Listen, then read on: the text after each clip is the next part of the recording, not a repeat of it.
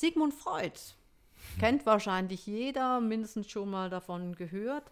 Ähm, auch der gute Mann hat mit Hypnose gearbeitet. Böse Zungen behaupten ja, der hätte nur mit Hypnose aufgehört, weil es zu schnell ging.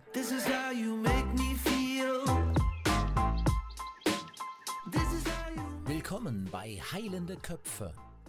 Tritt ein in die Welt des bewussten Lebens mit Nicole Baumgartner, der Hypnosetherapeutin, die dich tiefer in dein Unterbewusstsein führt, als es jeder Tauchgang könnte.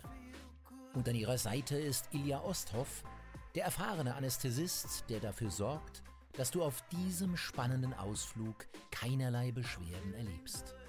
Bereite dich vor auf den Podcast, der Wissenschaft mit Weisheit verbindet und Klarheit in Körper und Geist bringt. Echte Mentalmedizin für deine Seele.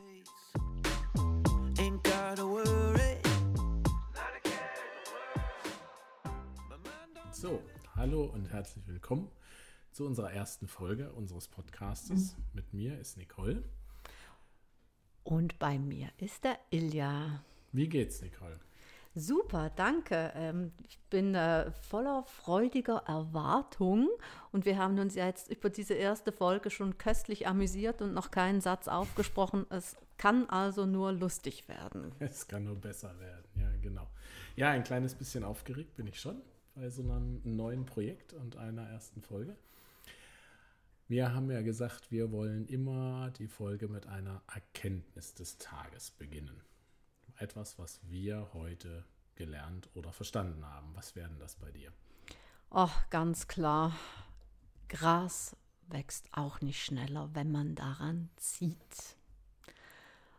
Wer schon mal einen Hundewelpen großgezogen hat, der wird verstehen, in welchem Kontext ich das meine. Ja, definitiv. Ähm, falls man irgendwelche Geräusche im Hintergrund hört, dann ist es unser Studiohund Una, der oder die gerade an irgendeinem Trockenfutter umeinander beißt, ähm, damit sie ein bisschen hier nicht Remi-Demi macht. Meine Erkenntnis passt eigentlich ganz gut dazu. Ähm, Trockenfutter für Hunde stinkt ganz schön. Also zumindest manches. Das war jetzt aber eine ganz spontane Erkenntnis. Ja, die war jetzt spontan. Also ich muss sagen, das ist so. Naja. Gut, das war unsere Erkenntnis des Tages. Heute soll es um Hypnosetherapie gehen. Ähm, der Podcast ist ja, wie schon im Intro gesagt worden, soll eine Verbindung zwischen Wissenschaft und Mentalmedizin sein, mentalem sein. Und wir fangen mit den, in den ersten Folgen mit den Sachen an, die uns am meisten betreffen. Und das ist natürlich die Hypnosetherapie. Große Leidenschaft von uns beiden. Und darüber wollen wir heute mit dir mal ein bisschen quatschen. Was ist Hypnosetherapie? Wie kam sie zustande? Woher kommt sie? Wohin geht sie? Wie wenden wir sie an? daran wollen wir dich heute jetzt mal ein bisschen teilhaben lassen. Genau. Wollen wir so ein kleines bisschen die Geschichte der Hypnosetherapie äh, besprechen? Nur ganz kurz, wollen wir nicht ewig da umeinander reden. Wobei das ja gar nicht so einfach ist, 2000 Jahre Hypnosegeschichte in fünf Sätze zusammenzufassen. Aber ähm, wir machen jetzt doch eine kurze Zeitreise durch die Geschichte der Hypnose. Ähm, fangen wir doch mal an in der Antike. Heute wissen wir ja, Zivilisationen äh, wie die Ägypter oder die Griechen haben das bereits schon intensiv genutzt. Bei den Griechen gab es den Tempelschlaf und ähm, viele Priester haben dann auch diese Trancezustände, die sie da erzeugt haben, für Heilungszwecke genutzt. Wer in der Geschichte, so nach der Antike, ist so dein liebster Begründer der Hypnose? Ja, ich komme ein bisschen später erst mit, der, mit meinem Liebling, der dann später kommt. Der kommt erst in den 60er Jahren. Dann muss ich jetzt nochmal zurückgrätschen quasi. Genau, da, was ich noch äh, sagen wollte, ich war vor zwei Jahren in Griechenland und habe mir mal so einen äh, ja, Schlaftempel angeschaut. Den gibt es immer noch. Das ist wirklich total spannend. Da gibt es so Wand, nicht Gemälde, sondern wie nennt man das, wenn das in Stein gehauen ist? ähm, so Steinbilder, mhm. wo man genau sieht, äh, dass die Patienten dort reingekommen sind, dann in Hypnose versetzt, das haben sie so nicht genannt, aber in Schlaf versetzt worden sind und durch die Trance haben die Patienten sozusagen die, den Heilungsverlauf dann gestaltet. Also was die Ärzte mit den Patienten gemacht haben. War total spannend. Die sind da drei Tage sozusagen eingesperrt worden. Dann kamen sie raus und haben den Ärzten gesagt, das, das und das müssen wir machen. Und das haben die Ärzte umgesetzt. Und so sind sie am Schluss gesund geworden. Super spannend. Kleiner Teaser vorab. Heute sperren wir unsere Klienten nicht mehr drei Tage in der Praxis ein. Aber schon faszinierend, wie man damals schon verstanden hat, dass Trance die Selbstheilungskräfte aktivieren kann. Ja, das ist schon ja. ganz spannend. Lass uns mal einen Sprung weitermachen zu einem Mann, der für mich ganz bedeutsam ist, nämlich Franz Anton Mesmer, der so im 18. Jahrhundert vor allem Bedeutung hatte. Ich habe ja meine Praxis in Frauenfeld, in der Kantonshauptstadt des Kantons Thurgau. Und wie es der Zufall so will, ist tatsächlich äh, unsere Praxis ein Steinwurf von der ehemaligen Praxis von Franz Anton Messmer weg. Heute noch ganz ein stattliches Gebäude. Und das war auch ein, ein ganz faszinierender Mann, der schon auch viele Kontroversen ausgelöst hat. Also ich weiß nicht, ja, der ist mindestens aus drei oder vier Städten, glaube ich, mit der Mistgabel rausgetrieben worden, weil seine Praxis da schon noch nicht ganz so hm, gesellschaftskonform war. Aber durchaus ganz eine wichtige Person, die so die Vorreiterschaft für den Somnambulismus gemacht hat, gelegt hat. Ähm, ein ganz, ganz wichtiger Trancezustand, in dem ja Hypnosetherapeuten üblicherweise ganz, ganz gute Resultate erzielen können mit ihren Patienten. Ja, kann man vielleicht so insgesamt sagen, auch in der äh, bei Messmer schon, aber auch in der weiteren Geschichte. Hypnose ist, glaube ich, bis in die heutigen Tage immer wieder ein schwieriges Thema für manche Menschengruppen. Ich möchte jetzt gar nicht, kommen wir auch noch drauf, sicherlich auf Mediziner und so weiter, auch auf die heutige Zeit einzugehen, aber es war schon immer irgendwie ein bisschen problematisch. Also die Hypnosetherapeuten haben sich oft am Rande der Legalität oder vielleicht auch ein bisschen in der Illegalität bewegt ähm, sind tatsächlich, wenn wir an den, das 19. Jahrhundert und die Jahrmarkthypnosen äh, denken, da sind sie zum Teil tatsächlich verhaftet worden, wenn der Patient falsch reagiert hat. Das war dann die Entdeckung von einem anderen äh, Hypnosezustand. Ähm, und man muss sagen, so jemand wie Messmer hat natürlich schon auch ein bisschen dem Vorschub geleistet. Also man schreibt, sagt immer, dass er mit einem langen, wallenden, purpurnen Mantel angekommen ist. Ja, war halt schon ein bisschen, bisschen schräg, aber ein ganz wichtiger Mensch in, der, in, der, in dem Weg der Hypnose. Und ich glaube auch tatsächlich die Glasharmonika-Klänge, die er im Hintergrund gespielt hat, waren wahrscheinlich dafür das Seriöse auch nicht gerade unbedingt zuträglich. Ja, nicht, wobei ich gar nicht weiß, wie das klingt. Aber der Mann wusste effektiv, wie man Faszination auslöst. Und Faszination ist auch heute noch eigentlich doch ein ganz wichtiger Grundstein für eine gute Hypnose. Definitiv, ja. Ganz klar. Was hältst du von James Braid, der so im 19. Jahrhundert vor allem sich einen Namen in dieser Hypnose-Szene gemacht hat? Hm, also James Braid, da kommen wir jetzt eher so zu meinem Thema, das war ein schottischer Arzt und der hat am Schluss das, das, den Begriff Hypnose geprägt. Und ich persönlich, ich finde Hypnose kein gutes Thema weil, oder keinen guten Namen, sagen wir mal, für das Thema, weil Hypnose bedeutet ja irgendwie aus dem griechischen Schlaf. Ne? Und wie wir sicherlich noch unterwegs äh, drauf kommen, hat Hypnose, also unsere Hypnose überhaupt nichts mit Schlaf zu tun. Deswegen finde ich das ein bisschen schwierig, dass er das so geprägt hat, den Namen. Aber gut, ähm, war, glaube ich, wenn ich so richtig überblicke, so der erste Arzt, der sich eigentlich mit dem Thema Hypnose beschäftigt hat. Genau. Der ja auch ganz klar gesagt hat, das ist ein psychologischer Prozess und hat sich da ja auch ziemlich von Mesmer abgewandt, der diesen animalischen Magnetismus immer propagiert hat, was er dann wohl gar nicht mehr so toll fand. Was im Endeffekt ja auch dann der richtige Weg war. Ne? Es ist ja alles andere als Hokuspokus oder so, sondern es ist eine Art von Therapieform, Gesprächsform, Gesprächstherapie. Deswegen eigentlich schon eine gute Sache. Absolut, war ein schlauer Mann, der viel Gutes für das Thema Hypnose gemacht hat. Lass uns im Abriss auf der Zeitachse noch mal ein bisschen weitergehen zum 20. Jahrhundert. Ja, wir kommen der aktuellen Zeit immer ein bisschen näher. Ähm, Sigmund Freud kennt wahrscheinlich jeder, mindestens schon mal davon gehört. Ähm, auch der gute Mann hat mit Hypnose gearbeitet.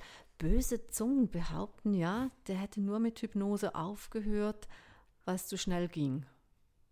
Der konnte nicht irgendwie ein halbes Jahr seine Psychotherapie verkaufen. Ja, aber ne? das lassen wir jetzt einfach mal im Raum stehen. Lassen ja? wir mal so stehen. Genau.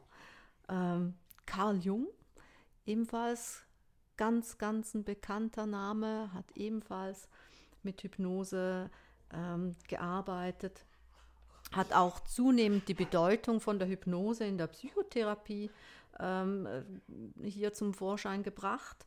Und ähm, der hat das schon auch als ganz wichtiges therapeutisches Werkzeug gesehen. War Carl Jung nicht ein Schüler von Freud? Oder haben die irgendwie nicht zusammengearbeitet? Bin ich jetzt gar nicht so sicher. Also was ich dir sagen kann, ist, dass er auch im Thurgau gelebt hat. Ha, Also Thurgau Hotspot der Hypnose, Echt? möchte ich mal sagen. Oh ja, ja, ich hätte ihn jetzt Scheint so. hingetan. Ne? Also ich erzähle jetzt Müll, aber ich kann jetzt nicht nebenbei noch Google befragen und wirklich nachschauen, ob das jetzt stimmt. Aber äh, kleiner Vorbehalt, ich glaube, der Gute hat tatsächlich auch im Thurgau gelebt. Okay, na, spannend. Sehr interessant. Und dann kommen wir eigentlich zu dem, ja, ich weiß nicht, der, der die Hypnosetherapie am allerweitesten in die moderne Zeit äh, rübergebracht hat, nämlich äh, Milton H. Erickson.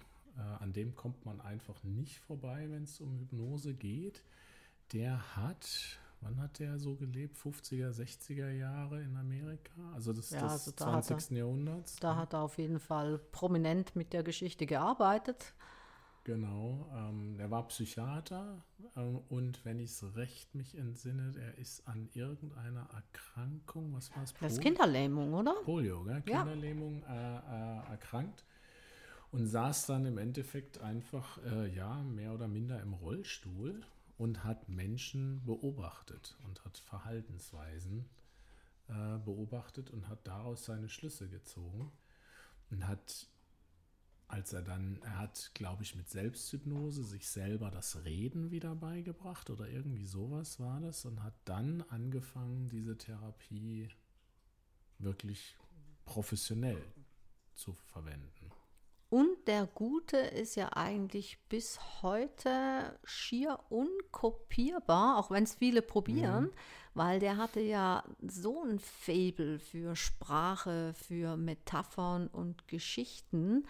Ähm, das ist ja wirklich unglaublich. Also manchmal, wenn ich mir so Dinge von ihm durchlese, denke ich mir, wie kann man das nur so äh, aus dem Stegreif formulieren? Es war schon auch eine Gabe, in dieser Art und Weise hypnotische Sprachmuster einzusetzen und zu nutzen. Ja, und äh, im YouTube gibt es einige Videos von ihm, um sie anzuhören. Er hat auch eine ganz spezielle Stimme tatsächlich gehabt. Also er klang, als ob er die, weiß ich, wie viel geraucht hätte, was er vielleicht auch getan hat, aber er hat eine ganz tiefe Stimme gehabt und hat das ganz spannend, äh, ist da dem zuzuhören. Also selbst wenn man das auf YouTube anhört, kann man sich der Magie seiner Stimme eigentlich fast nicht entziehen, wenn man sich darauf einlassen, einlassen will. Womit wir auch gerade festhalten können, dass Sprache, Stimmfarbe und Stimmmuster schon auch ein zentraler Teil von einer guten Hypnose sind. Definitiv, definitiv. Und auch ein Sprachverständnis und ein Anwenden von Sprache, weil wir machen ja nichts mit dem Zauberstab, sondern es sind gewisse hypnotische Sprachmuster, die der ganzen Sache zugrunde liegen. Und ja, man muss fast sagen, dass äh, Ericsson diese eigentlich erfunden hat, mehr oder minder. Ähm, um es wird ja auch weiter im NLP, in dem neurolinguistischen Programmieren, kommt das ja drin vor. Ähm, ein, ein ganz, ganz großer Spaß an der Sprache macht es auch manchmal schwer zu lesen. Also ich weiß nicht, wie viel du von Ericsson gelesen hast, aber manchmal ich komme da nicht hinterher. Also ich muss manche Sätze dreimal lesen, um sie zu verstehen. Ich bin ja, ich muss mich jetzt gerade outen. Ich weiß gar nicht, ob das gut ist in Folge 1 so ein Outing, aber ich bin ja nicht so ein Riesenfan von Ericsson. Okay. Äh, ich finde es wirklich faszinierend, wie er es gemacht hat, aber so ist halt nicht so mein Style muss man halt einfach ganz, also abgesehen davon, ich habe ja gesagt, eigentlich unkopierbar, würde also auch keinen Sinn machen, wenn ich mir diesen Style jetzt äh, aneignen würde. Ähm, ich fand das für ihn gut, für mich selbst nicht so, aber ja, anderes jeder, Thema. Jeder, wie er das machen will. Genau. also. Und, aber wenn wir jetzt gerade schon so bei den äh, interessanten Männern der nicht allzu langen Vergangenheit sprechen. Dave Ellman dürften wir da auf keinen Fall vergessen. Hm, habe ich mir gerade gedacht. Auf unserer Liste fehlt er ein bisschen. Genau. Ähm, man sagt ja, dass äh, Erickson einen sehr, wie sagt man, permissiven Stil der Hypnose hat. Also es ist ein ganz lockerer Gesprächs- Gesprächsablauf mit äh, so Sätzen wie du kannst dir erlauben, was zu tun und wenn du das jetzt so willst, dann kann man das so machen. Und das Gegenteil ist Dave Ellman, möchte ich es mal nennen. Der war, was war der? Radiomoderator eigentlich ursprünglich, oder? Ja. Und äh, der ist als kleiner Junge wohl an die Hypnose geraten, weil sein Papa tatsächlich Krebs hatte.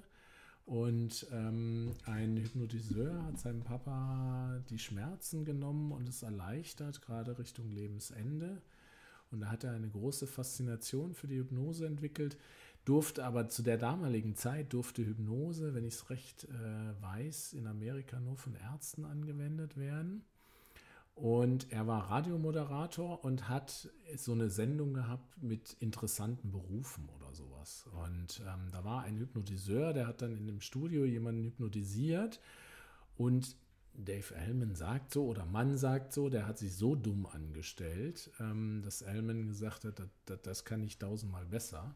Und hat daraus quasi Kurse entwickelt für Ärzte wie man Hypnose macht in einem klinischen oder in einem Setting, in einer Praxis. Und zwar immer unter Zeitdruck, weil schon damals hatten Ärzte keine Zeit.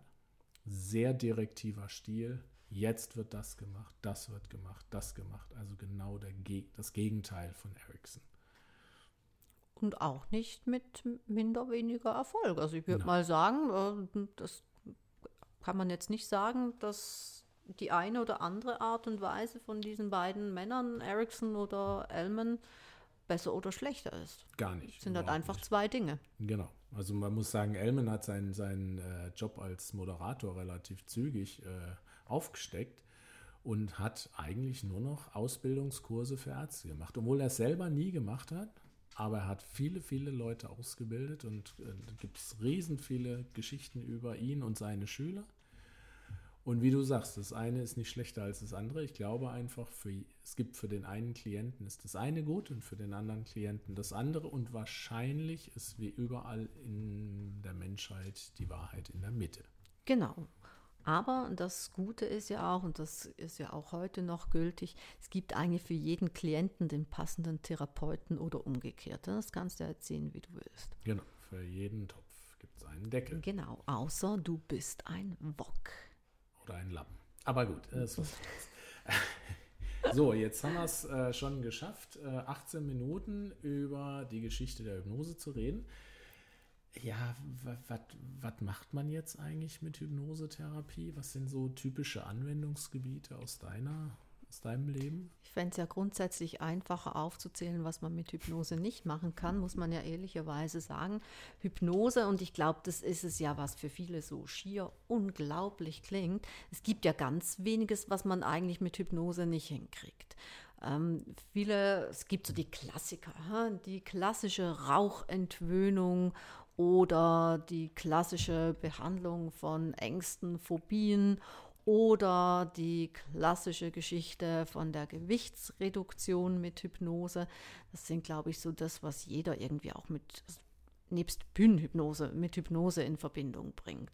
Aber in Tat und Wahrheit gibt es da schon viel, viel mehr. Also wir sprechen zum Beispiel von der Schmerztherapie mit Hypnose, äh, mentale Leistungssteigerung, also gerade im Sport, in vielen Sportbereichen wird Hypnose zur mentalen Leistungssteigerung immer populärer, immer mehr genutzt, wurde auch schon immer genutzt, aber immer so ein bisschen unter vorgehaltener Hand halt. Aber so Mentaltrainer, Hypnosetherapeuten, die damit arbeiten, das ist ja jetzt heute bei vielen kein Geheimnis mehr. Was fällt dir noch alles ein, was man machen kann damit? Ja, also ich komme natürlich aus dem medizinischen Setting. Für mich sind die ganzen Sachen mit Ängsten und Phobien super wichtig und spannend. Äh, ja, fängt von den einfachen, einfachen Sachen, sage ich jetzt. Das stimmt natürlich nicht für den Betroffenen, aber einfache Sachen wie Nadelphobien im Krankenhaus beim Blutabnehmen oder Zugang legen und sonst was. Bis hin aber zu komplexen Sachen, dass ähm, gewisse Trauma rund um Operationen in der Kindheit und so weiter aufgelöst werden können, dass man später entspannt zur Narkose geht. Ich hatte erst heute eine Patientin, die mir erzählt hat, die hat fürchterlich Angst vor der Narkose, weil sie eine schlechte Erfahrung als Kind gemacht hat. Und alle anderen Narkosen haben bis jetzt wunderbar funktioniert. Ähm, aber sie hat trotzdem fürchterlich Angst davor. Ne? Solche Sachen, um die natürlich auf, aufzulösen macht schon auch Sinn. Also grundsätzlich könnte man sagen, alles, was irgendwie so einen mentalen Struggle auslöst, in welcher Form auch immer, kann man ruhig mal auch mit Hypnose hinschauen und mal gucken, ob man da nicht eine signifikante Veränderung für den Klienten hinkriegt. Definitiv. Du hast vorhin so äh, in so einem Nebensatz gesagt hier, äh, wie Bühnenhypnose oder therapeutische Hypnose. Ähm, ich glaube, das ist was, was, was uns im Alltag oft be, ja, begegnet, dass irgendwelche Menschen denken, ah, Hypnose hat was mit gackernd über die Bühne hopsen zu tun und das kann ja auf gar keinen Fall äh, was Ernsthaftes sein. Was sagst du zu den ganzen Vorurteilen? Ja, ich kann es ja ehrlich gesagt manchmal kaum mehr hören. Es ist wirklich unglaublich, wie sich Bilder von Bühnenhypnose in der Gesellschaft eingebrannt haben. Und das dann so eine Allgemeingültigkeit kriegt, dass das wohl dann in der Hypnosetherapie auch so sein muss. Jetzt aber sag mir mal, was für einen Sinn wird es denn machen, wenn ich dich gackernd in der Praxis würde umherlatschen lassen? Macht doch keinen Sinn. Nein, also wenn du noch nie Hypnose ausprobiert hast, dann geh nicht davon aus, dass es so ist, wie es auf der Bühne gezeigt wird. Es hat nichts mit der therapeutischen Hypnose zu tun. Nur eine Hypnosetherapie zu zeigen auf einer Bühne, das wäre sowas von langweilig. Mhm. Das würde auch keiner machen. Also ich glaube, man muss es einfach differenziert anschauen. Bühnenhypnose ist reine Unterhaltung und ja, Dinge funktionieren so, wie sie da äh, gesehen werden. Aber in der Praxis ist es halt einfach ein Stück weit anders. Ich habe ja da einen Zielauftrag von meinen Klienten, der will ja was erreichen. Wir arbeiten das miteinander aus und das, was wir miteinander ausgearbeitet haben, das setzen wir nachher dann in, mit der Hypnose einfach nur noch möglichst in Realität um. Aber schwebt keiner durch den Raum.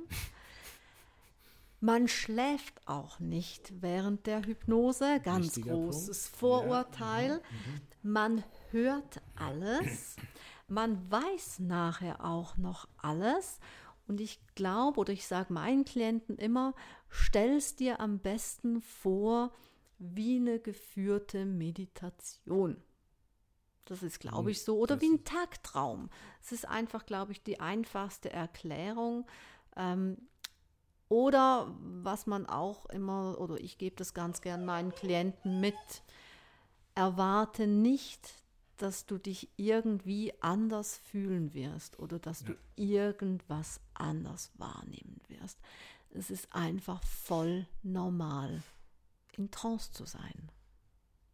Was ich vielleicht noch ganz wichtig finde, ist eins dieser Vorurteile, da hattest du gerade nicht gesagt, man ist nicht willenlos. Oh, den habe ich unterschlagen. Den hast du unterschlagen, weil das ist ja ein super wichtiges Thema und dann sagt jeder, naja, ich, ich, ich muss jetzt gackernd über die Bühne hopsen. Ähm, man ist nicht willenlos, man ist jederzeit, kann man eine Hypnose abbrechen, man muss auch die Suggestion nicht annehmen. Und ein Ausbilder von mir hat mal gesagt, ähm, gerade was der in, in, in Hinblick auf Bühnenhypnose ist, du gehst zu einer Show, die, ähm, wo es um spaßige Hypnose geht, sitzt in der ersten Reihe und meldest dich dann, wenn ein Freiwilliger gesucht wird. Ja, dann ist ja deine äh, Erwartungshaltung schon, dass du nachher wie Britney Spears singt über die Bühne hoppst. Das hast du ja nicht bei einer Hypnosetherapie. Nee, da absolut nicht. Ne? Absolut nicht. Und muss man auch sagen, bei der Hy Hy äh, jetzt wird es langsam schwierig mit Sprechen, bei der Bühnenhypnose sind ja auch ganz andere Wirkprinzipien.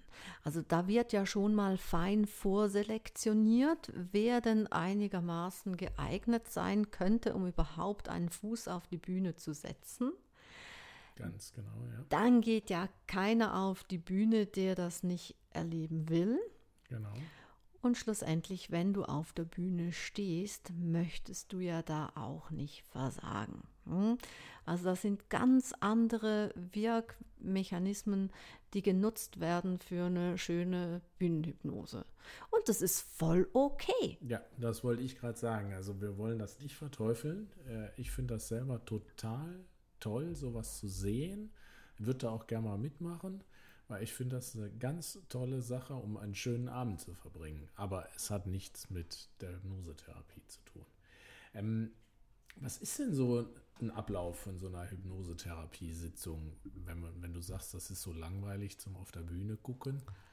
Also ich glaube, der große Teil von der Hypnosetherapie ist nicht die Hypnose. Muss man jetzt ja. ehrlicherweise leider sagen. Ähm, wenn Klienten zu mir in die Praxis kommen, und ich kann ja immer nur aus meiner Warte erzählen, ne, du kannst da vielleicht dann noch Ergänzungen äh, anbringen, wenn es bei dir anders ist.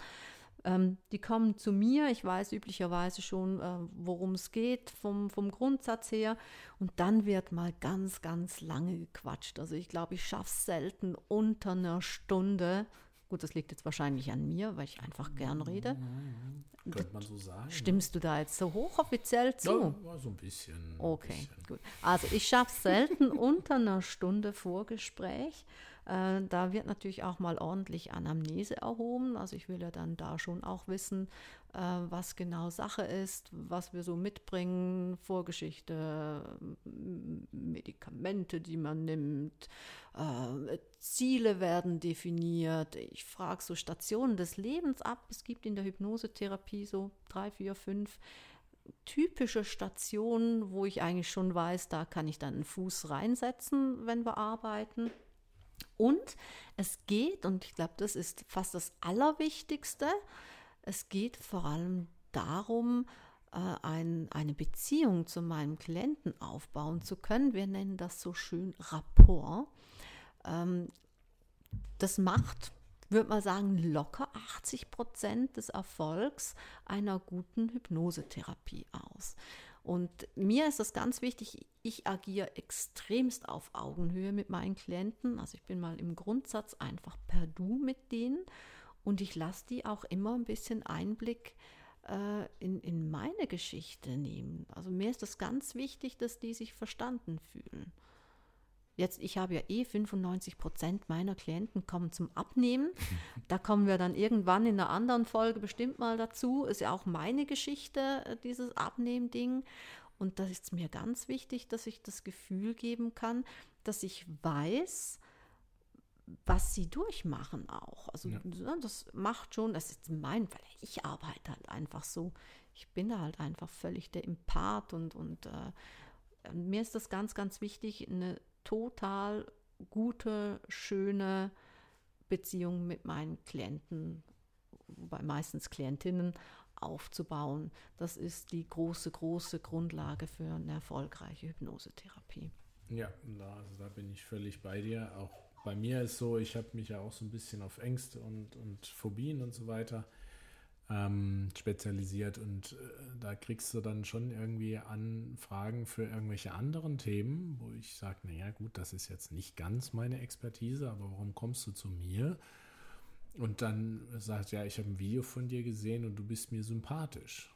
Ja, und da war schon der Rapport gebildet, obwohl ich ja gar nicht da war sozusagen, sondern weil quasi ein Video von mir angeschaut wurde. Und dann kamen wir ins Quatschen und dann ging es weiter. Ja, das ist die große Grundlage und das ist total wichtig. Darum finde ich es auch immer schön, wenn Hypnosetherapeuten sich zeigen. Also da kommt ja. uns ja Social Media und YouTube und was es alles gibt, total entgegen, weil das ist total wichtig. Ja, definitiv. Also mindestens eine Stunde Gequatsche. Wir machen eine Zielvereinbarung, äh, was will mein Klient, meine Klientin erreichen. Ja, und dann wechseln wir, ich nenne das immer so schön, auf den Stuhl der Veränderung. Das ist eine Liege. das ist meine Liege, ja, aber Liege der Veränderung klingt das einfach doof. Komisch, ne? Dann ist der Stuhl der Veränderung. Veränderung. Und da wende ich dann eine der vielen Techniken, die ich im Laufe der letzten 13, 14, 15 Jahre mir angeeignet habe, kommt da zur Anwendung und wir arbeiten uns vor, bis wir oder bis ich so das gewünschte Ergebnis für die Sitzung habe. Und was ja auch immer so oft noch so Fragen gibt, ähm, eine Sitzung, zwei Sitzungen, fünf Sitzungen. Freud hat ein halbes Jahr gemacht. ein bisschen auf Freud aber ganz hauen. ehrlich, also ist, ja, ich weiß, die Frage kommt natürlich immer. Aber wenn ich irgendwie ein Thema habe äh, und ich zum Arzt gehe, dann komme ich auch nicht rein und sage, so, Herr Doktor, wie viele Male muss ich denn jetzt zu Ihnen in die Praxis kommen? Ähm, das macht, ist auch immer schwierig zu sagen. Grundsätzlich habe ich einen Anspruch an Hypnose. Es muss schneller gehen als so ziemlich jede andere Therapiemethode. Das ist so mein ja. persönlicher Anspruch an Hypnosetherapie. Und ich habe so einen, einen, persönlichen Grundsatz und da kann man mich jetzt äh, verteufeln für oder nicht. Ähm, ich sage, ich will eigentlich einen Klienten maximal nur dreimal sehen, so für ein normales Thema möchte ich es jetzt mal nennen. Ähm, außer du kommst zu mir zur Gewichtsreduktion und sagst, ja, ich möchte halt einfach einen langen Zeitraum begleitet sein, bis ich mein Ziel erreicht habe. Mhm. Praxishund Baby Una ist, glaube ich, gerade so. nicht so konform mit mir. Ja, ich glaube auch so. Sie, guckt so ein bisschen missmutig. Ja, ist, glaube ich, langweilig. Ähm, genau, was wir kommen ja auch so langsam jetzt zum Ende. Ähm, aber was mich äh, interessieren würde, was, worauf muss denn der Einzelne achten, wenn er einen Hypnosetherapeuten suchen, sucht? Ich meine, eins haben wir schon gesagt, ne? also ich meine, irgendwie muss er sympathisch sein, aber das ist irgendwie bei allem so. Natürlich schwierig, weil du sagst, es gibt ja leider immer noch äh, Kollegen, die irgendwie sich hinter irgendeiner anonymen Homepage verstecken und nicht ins Rampenlicht treten, was auch immer Rampenlicht ist, aber nicht ihr Gesicht rausbringen. Ähm, gut, das ist das eine, muss irgendwie sympathisch sein. Gibt es noch so ein paar andere Sachen, die interessant wären für den Einzelnen? Ja, also ich schaue mir schon immer ganz gern Werdegänge an. Also für mich ist es auch noch so ein bisschen relevant, wann, wie und wo und wie viel jemand gelernt hat. Ich finde es auch interessant, äh, was man vielleicht für eine vorberufliche Geschichte hat. Ich persönlich, das ist ganz eine persönliche Meinung, ich finde es extremst wichtig, dass man irgendwie so ein bisschen was von Medizin versteht. Und ich sage jetzt extra ein bisschen was. Ich bin ja auch keine Medizinerin. Also ich habe ja auch nur so dieses medizinische Grundlagenstudium für Therapeuten absolviert. Aber ist halt einfach in meinen Augen ganz, ganz wichtig, dass man so ein bisschen ein Grundverständnis von Medizin hat und auch so ein Grundverständnis von Mensch, also sprich von Psychologie. Das finde ich wichtig. Mhm. Und äh, ansonsten glaube ich, hat ganz vieles viel Raum. Es gibt Klienten, die fühlen sich sehr angesprochen davon, wenn wer das Hypnose eher spirituell äh, nutzt. Ich persönlich, obwohl ich Spiritualität gar nicht verkehrt finde, im Gegenteil, finde jetzt bei mir hat es jetzt nichts verloren, so in der Praxis grundsätzlich. Ja? Also wirklich ganz fein am Rande nur. Mhm. Ähm, für mich ist das eine Methode, wie viele andere auch. Aber ich glaube einfach, wenn jemand einen Therapeuten sucht, oh, mal schauen, woher kommt es und wie lange macht man das schon. Und vielleicht auch einfach mal anrufen und, und mal quatschen. Ne? Hört auf die Intuition. Ne? Genau. Fühlt sich das gut an, wird es so verkehrt nicht sein. Ja, das finde ich auch. Ähm, da kann ich eigentlich kaum was dazu sagen. Also ich meine, vor allem das, was ich noch so ein bisschen sagen will, in meinem Bereich medizinische Hypnose, wie du es ja schon so ein bisschen ansprichst, ähm, es ist ja es ist schon fast unabhängig von der medizinischen Hypnose, aber man sollte Erfahrung haben in dem Thema, um was es geht. Ja, ähm, es macht einfach, also ich jetzt persönlich, ich, wenn ich, ich werde nie mein Steckenpferd bei Abnehmen haben weil ich hatte da noch nie in meinem Leben irgendein Problem damit. Ja? Aber ich habe ein Problem mit Ängsten, wie jeder andere Mensch wahrscheinlich auch. Und gut, im medizinischen Bereich bin ich halt nun mal Arzt. Ne? Da habe ich schon so ein paar andere Dinge noch, äh, die ich da gesehen habe. Und das finde ich was ganz Wichtiges, dass man da einmal hinguckt, ob der Einzelne irgendwie so eine eierlegende Wollmilchsau oder wie nennt man das äh, ist. Äh, oder du sagst das immer so schön, äh, wie, wie, sagst du, Bauchladen? Hypnose? Bauchladen, ja, Bauchladen, ob man einen Bauchladen anbietet. Ob man alles macht, Rauchentwöhnung, Prokrastination, äh, weiß ich was. Mein Lieblingsthema, Tinnitus. Tinnitus mit Hunden. Ja, ich habe auch bald einen, weil sie doch immer jammert. Ähm, oder ob es jemand ist, der sich halt jetzt zum Beispiel wie du sich sehr spezialisiert hast auf Abnehmen und so weiter und da auch wirklich dann aber auch wirklich Ahnung hat von? Das ist, glaube ich, was ganz Wichtiges. Oder es wäre mir wichtig. Ne? Gut, ich glaube, wir sind so ein bisschen beim Ende angekommen. Fällt dir noch irgendwas ein? Ja, mir würden ganz viele Dinge einfallen, aber wir wollen uns ja noch ein paar Folgen mehr engagieren. Und darum lass uns hier Schluss machen für heute. Dann sehen wir uns in der nächsten Folge wieder. Macht's gut. Bis dann. This is how you make me feel. This is how you make me feel. Schön, dass du heilende Köpfe heute zu deinem Wegbegleiter gemacht hast. Wir hoffen, dass du Inspirationen gesammelt hast, die dich durch die Woche tragen werden. Verpasse nicht die nächste Folge, in der Nicole und Ilja Licht in die Geheimnisse von Gesundheit und Wohlbefinden bringen. Abonniere uns, wo immer du deine Podcasts hörst und lass uns deine Bewertung da, wenn es dir gefallen hat. Bis zum nächsten Mal. Bleib neugierig, bleib bewusst und vor allem bleib gesund.